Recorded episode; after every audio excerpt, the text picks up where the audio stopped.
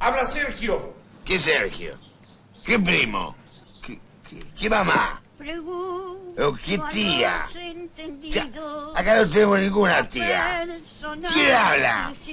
Sergio. ¿Cuál es Sergio. el mejor Eh, ¿conocí a algún Sergio? amor En el Mamá. mundo conocido? ¡Mamá! ¡Mamá! ¿Conoce a algún Sergio vos?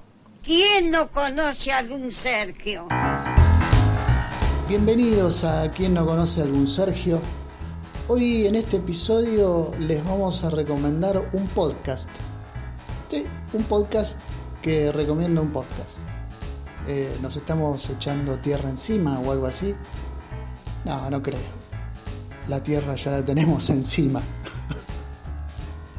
Hoy les vamos a recomendar un podcast que realiza el Centro Cultural Kirchner es una especie de ciclo que se llama correspondencia abierta y en lo que consiste es en que dos personajes significativos, dos figuras, tienen una consigna y tienen que escribirse durante una semana, un intercambio de mails siguiendo alguna- algunas consignas. Y salen cosas interesantes, hasta ahora hay dos, dos episodios nada más. Uno es de Esther Díaz, la filósofa punk, y Albertina Carri, la directora de cine. Y el otro episodio, que es el que, el que estamos recomendando en este, en este episodio nuestro, no porque el otro no merezca recomendación, sino porque, nada, por alguna cuestión me toca más este. Simplemente por eso. Una cuestión meramente subjetiva. El otro episodio, decía, es el de el juez Raúl Zaffaroni y el poeta Fernando Noy.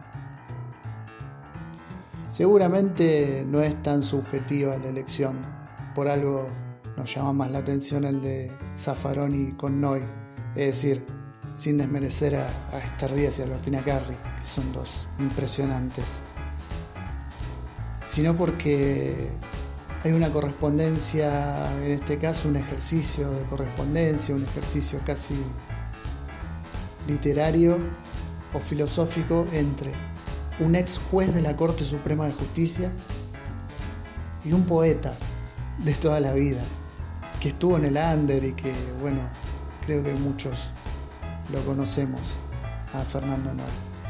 Ya de por sí, que estos dos personajes se junten es algo que llama la atención. Y si lo hacen en un podcast de esta manera y con esta consigna, llama más la atención todavía. Singularmente va, va a sonar un poco engreído lo que voy a decir, o qué, pero me tiene tan harto el chamullo de la nada que hay en los medios, en la radio, en la televisión. Me... No sé si es que me harta la palabra, pero es un bajón, es un bajón. Y encontrarse con estos dos monstruos es como como escuchar a dos dioses que se juntan y charlan un rato. Por eso nos llamó la atención y por eso lo sugiero y por eso lo recomiendo.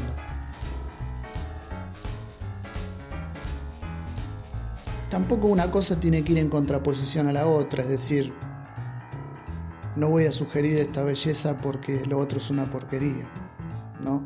Estoy haciendo una especie de catarsis, me parece, en esto. Pero igualmente es bueno decirlo.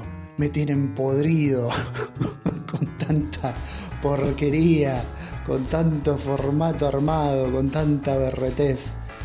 Por eso no, no, no consumo más televisión ni nada por el estilo. Y por algo estamos haciendo este podcast, porque estamos tratando de alguna manera de, de que la gente se adentre en estos nuevos medios que ya no son tan nuevos como pueden serlo eh, como pueden ser YouTube, las plataformas en general. Hay mucha riqueza en eso. Lamentablemente hay mucho prejuicio también del otro lado, se hizo bastante porquería, pero bueno, hay mucho prejuicio sobre todo en la, en la gente de nuestras edades, de, de- de arriba de 40 más o menos, que ligan a los nuevos medios, digamos los medios alternativos con la, con la tontería, con la pelotudez. Y yo la verdad que festejo la tontería y la pelotudez. La festejo mucho, mucho, mucho. Eh, en contraposición con la seriedad de algunos medios, la supuesta seriedad de algunos medios, con, el supuesto pensamiento elevado de algunos medios, yo festejo la pelotudez, festejo al youtuber, festejo al, al creativo como sea, lo festejo y lo disfruto. Pero bueno, vuelvo al, vuelvo al camino, me estoy yendo mucho por las ramas. Eh, lo que digo es que haciendo, eh, haciendo este podcast lo que tratamos es de llevar a la gente a estos nuevos, a estas nuevas plataformas, para que vea que hay otra cosa, que es rica, que está buena. No sé cómo es el mecanismo de la gente con, internet, con, con, los medios a través de internet. Eh, los medios relativamente nuevos, digo. No con Twitch, por ejemplo, o YouTube, o incluso Spotify en la fase de podcast y esta cosa de contenido, ¿no? Digo, no sé cómo, cómo busca la gente. Yo tampoco sé muy bien cómo busco. Lo del algoritmo este que, que vos buscás y de acuerdo a las búsquedas te va tirando sugerencias, funciona, no sé, a medias. Hay gente que dice que no.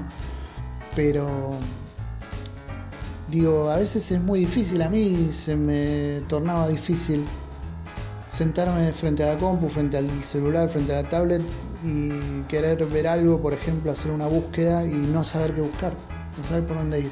Y por ahí va un poco también lo de, lo de este podcast y de ir recomendando cosas. Porque a mí me gustaría que me recomienden también y que me guíen. Entonces, nada, estaría bueno que sea un ida y vuelta. Todavía no tengo el ida y vuelta con el podcast, la verdad, no sé. Sobre la marcha iremos viendo cómo, cómo se logra, pero nosotros nos nutrimos también de otros podcasts, nos nutrimos de, otras plataformas, nos nutrimos de sugerencias de otras personas, de amigos, de queridos. Y nada, queremos sugerir nosotros también. Así que bueno, vamos al punto.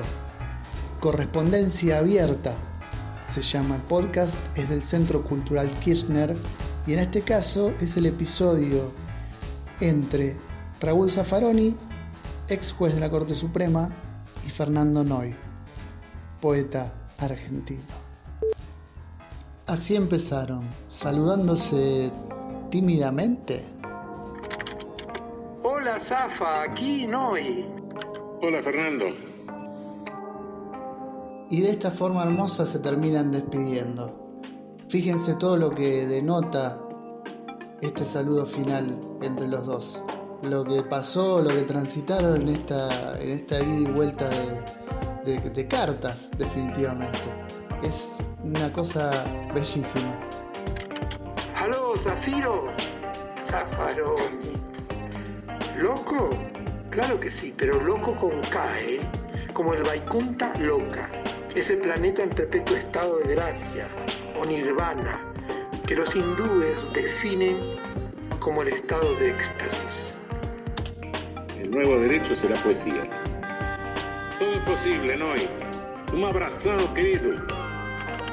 Y entre la bienvenida y la despedida, esa despedida maravillosa, se van por las ramas, hablan, teorizan, hacen poesía, se quieren en definitiva, se muestran que se quieren y, y eso es muy pero muy lindo. Hay mucho de medium en la poesía, entre lo que vos decís y lo que no decís. Poetas afirman que el poema es un modo de increpar a Dios para que responda. Habla, barbudo. Me deslumbra, me atrae muchísimo el juego con el ser. Eh, no sé si será alguna reencarnación. Mejor no te digo de quién sospecho que podría ser, pero algún día tomaremos una copa y te cuento. Era una casa con varios hijos nacidos de una madre descendiente de irlandeses, italianos y un catalán con abuela francesa. Mi padre, el porteño del pueblo. Es de imaginar que semejante infancia, simbiotizada con los indios, por siempre venerados, resultara no solo especial, sino fuera de serie.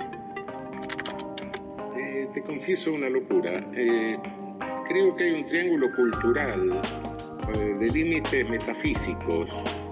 Creo eh, ver en México el juego con la muerte, en Brasil con el ser y, en nosotros con la nada. Eh, estoy un poco existenciario, ¿no? Tal vez.